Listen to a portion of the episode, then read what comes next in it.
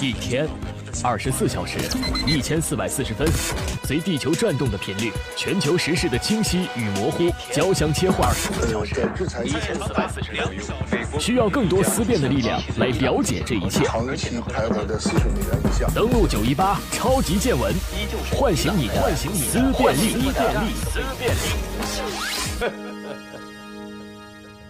欢迎收听本档超级见闻，我是燕子。这档超级见闻，我们来关注美国又将上演政府关门的闹剧。这场闹剧是由什么引起的呢？在围绕着美墨边境墙的政府预算的拉锯战当中，美国联邦政府又一次被推到了关门的边缘。当地时间周二，十二月十一号，在距离美国政府关门的生死线不到两周之际，特朗普和民主党还就在边境墙的拨款规模争论不休。而这个问题也是当前两党预算谈判陷入到僵局的症结所在。在和民主党参众两院的领袖舒默和佩洛西见面时，特朗普放话表示，如果联邦政府因为自己的边境墙的提议而关门，他会感到骄傲。特朗普恐怕是美国历史上最希望政府关门的总统。在上个月，他表示，如果国会不同意为修建美墨边境墙拨款五十亿美元，现在是关闭政府的好时候。实际上，美国政府的关门的闹剧三不五时上演。从一九七六年到现在，联邦政府部门关门将近二十次，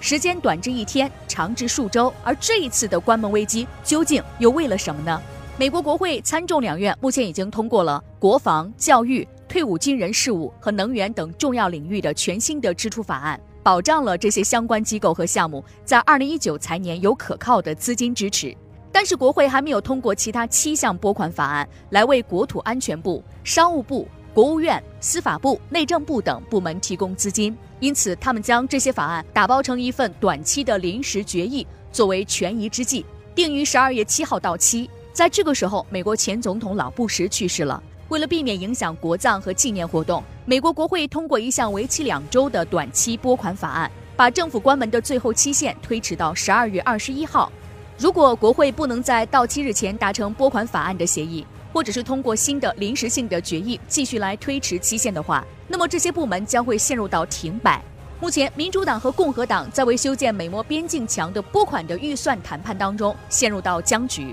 民主党同意为加强边境安全提供的资金数额是十六点七亿美元，但是特朗普不同意，他要求为边境墙拨款五十亿美元。随着政府关门的截止期的临近，与国会的争议激化，特朗普就开始拿关门作为边境墙的筹码。于是就出现了我们刚刚开始的时候介绍的这一幕。那么对于美国政府来说，关门意味着什么呢？修建边境墙是特朗普竞选总统时的标志性的承诺之一。随着政府关门截止期的临近，他开始拿关门作为边境墙的筹码。由于国会此前已经通过的支出法案在二零一九财年一点二四万亿美元预算中的占比大约是百分之七十五，因此有分析说呢，这一次政府关门的影响其实是有限的。如果按照正常的预算程序的话，美国国会必须在每年的九月三十号之前通过下一个财政年度的预算案。如果不能够在这个日期前达成，美国国会必须通过临时性的拨款协议来维持政府部门的运作。如果在临时性的拨款协议到期前还是没有办法就预算达成一致，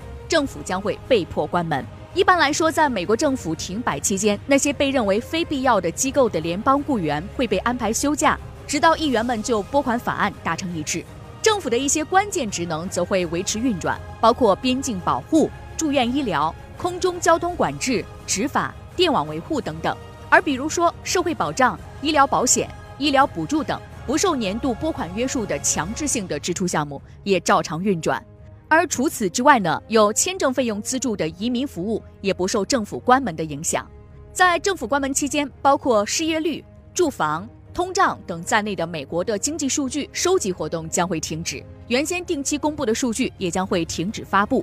值得一提的是，即便政府关门，由特别检察官穆勒所领导的俄罗斯干涉2016年美国总统大选的调查也将会继续，因为这个项目获得的是永久性无限期拨款的支持。而美国政府的关门会不会影响美国经济呢？政府关门对于经济的影响取决于停摆时间的长短。有分析指出，至少要歇业四周才会对经济产生实质性的影响，而关门带来的非核心被迫休假人员的实际消费能力会下降。比如说，在克林顿时期和在奥巴马时期，政府停摆都没有超过三周，第一周被要求回家的雇员大约占总数的百分之三十九，而从第二周起，不少军事部门的非战斗人员被要求上岗，令总休假的比例降至百分之二十一。高盛曾经做过这样的预算：每关门一星期，将会减少季度实际 GDP 增速是零点二个百分点，但是能够在下个季度逆转，因为联邦政府的采购合约在几周内不会被波及。